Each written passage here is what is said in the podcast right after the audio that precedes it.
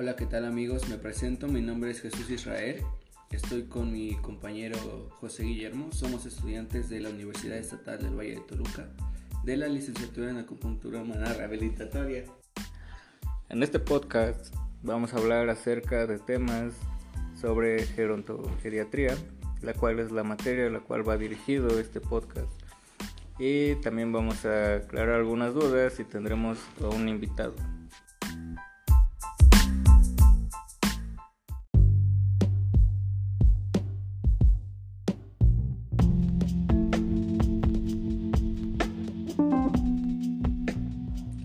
Pues bueno amigos, comenzamos.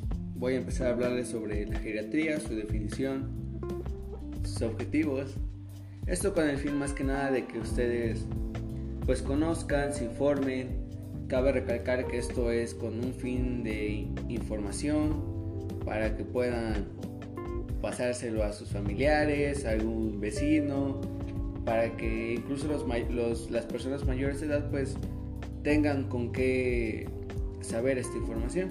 Y pues bueno, comenzamos con que la geriatría es una rama de la medicina que se ocupa de la atención integral del adulto mayor en la salud y en la enfermedad. Esto incluye los aspectos clínicos, terapéuticos, preventivos y la rehabilitación precoz. De esta manera tenemos varios objetivos que son como evitar la aparición de enfermedad mediante la prevención y promoción de la salud, lograr la máxima integración del adulto mayor en la familia y comunidad con la calidad más digna posible.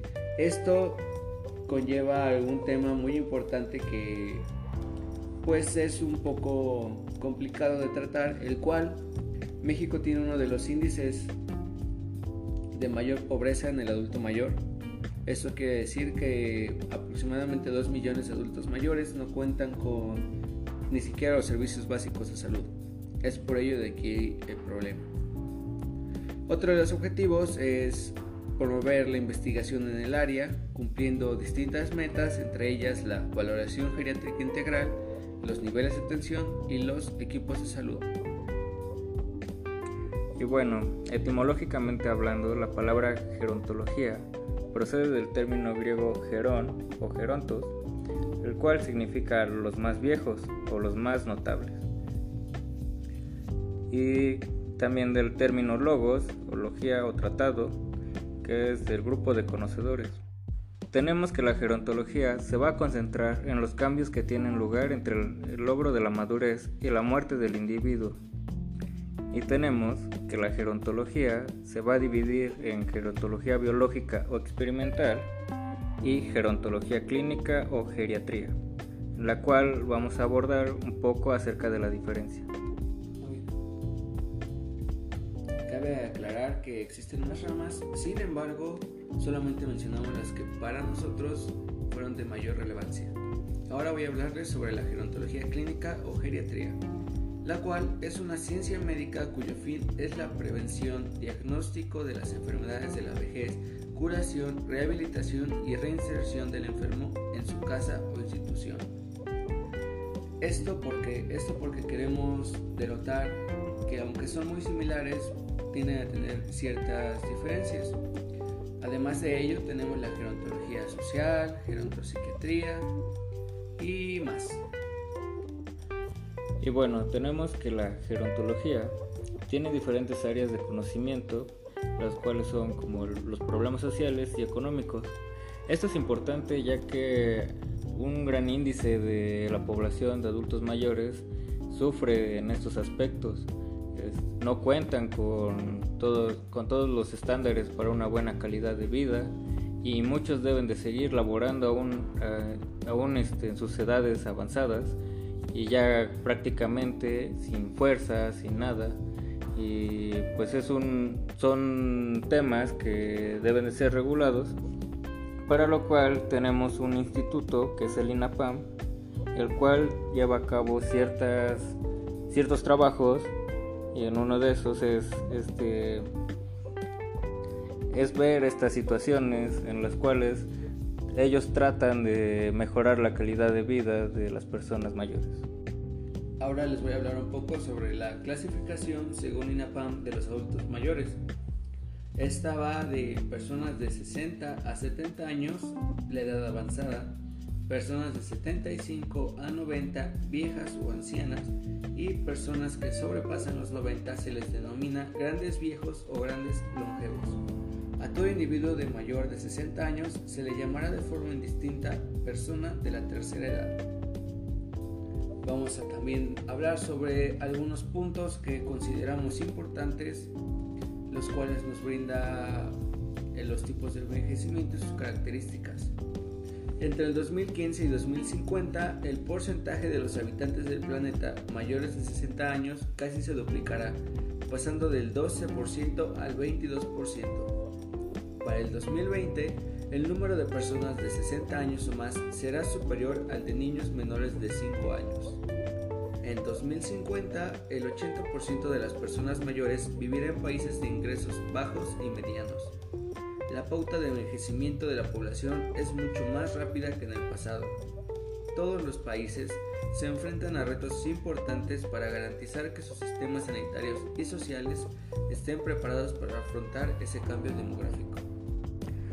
Tenemos en los tipos de envejecimiento el que sería el envejecimiento ideal. Esto es cuando el estado de salud es muy bueno y los factores de riesgo son bajos como su nombre lo dice, es, el más recomendable. Y esto se lo decimos con el fin de que usted, eh, nuestro oyente, eh, recapacite y tenga una referencia de cómo, de cómo debe de ser su estado para un buen envejecimiento o allá en su casa de sus abuelos. En este tipo de envejecimiento, el individuo es, es capaz de realizar actividades de la vida diaria por sí mismo no padece enfermedades crónicas, no tiene deterioro cognitivo y percibe su salud como buena. Tenemos al envejecimiento activo, el cual en el estado de salud es muy bueno, pero a diferencia del ideal, en este se presentan factores de riesgo medios o altos. En este puede eh, tener una enfermedad crónica, se percibe su estado de salud como regular o tiene alguna dificultad para realizar actividades.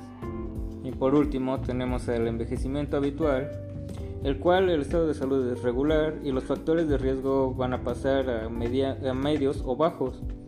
En este la persona tiene más de una enfermedad crónica, tiene limitación en las actividades instrumentales de la vida diaria, con incapacidad funcional, y aunque se mantiene independiente, su deterioro cognitivo es leve o en algunos casos es ninguno.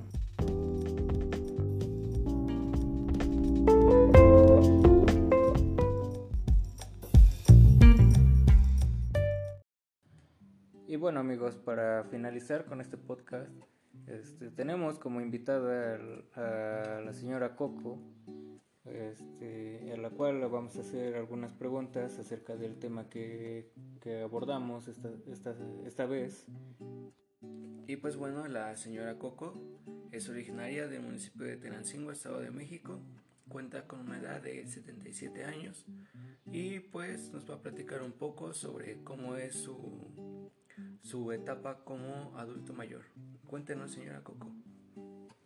Este, pues yo lo que les puedo decir, digamos que hasta la fecha en esta edad, pues mi vida ha sido un poco complicada porque pues tuve siete hijos, entonces sí se me complicó un poco, pero ahora en mi vejez pues tengo la recompensa de mi familia que me apoyan, que me ayudan, pero yo quisiera como persona adulta mayor este, decirles que necesitamos pues más apoyo porque hay veces que tenemos muchas necesidades por estar enfermos, por, por muchas cosas que nos pasan. Entonces, más que nada, ver que haya más este tratamiento de medicinas, de hospitales, de cosas que nos apoyen.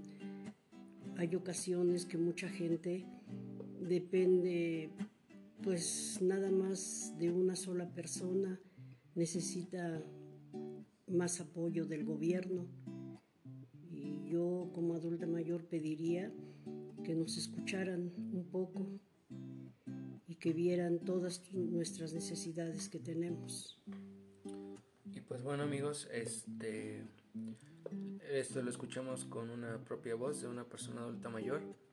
Cabe aclarar que, como lo dijimos en, en el comienzo, la tasa de adulto mayor se va a duplicar en un aproximado de cuando mucho 20, 30 años. Entonces esto quiere decir que los problemas se agravan al doble. Si ahorita tenemos una tasa de, de personas en extrema pobreza, de personas adultas mayores, pues imagínense cómo, cómo, cómo va a continuar esto. Entonces, pues sin más que decir, nos despedimos. Mi nombre es Jesús Israel. Y yo soy José Guillermo. Y bueno, espero que este material haya sido de su agrado, que haya sido informativo y que hayamos cumplido nuestro objetivo. Muchas gracias, señora Coco, por permitirnos, por darnos este pequeño tiempo y por compartir su experiencia. Sí, pues espero que pues vean la forma de apoyarnos un poco más. Gracias.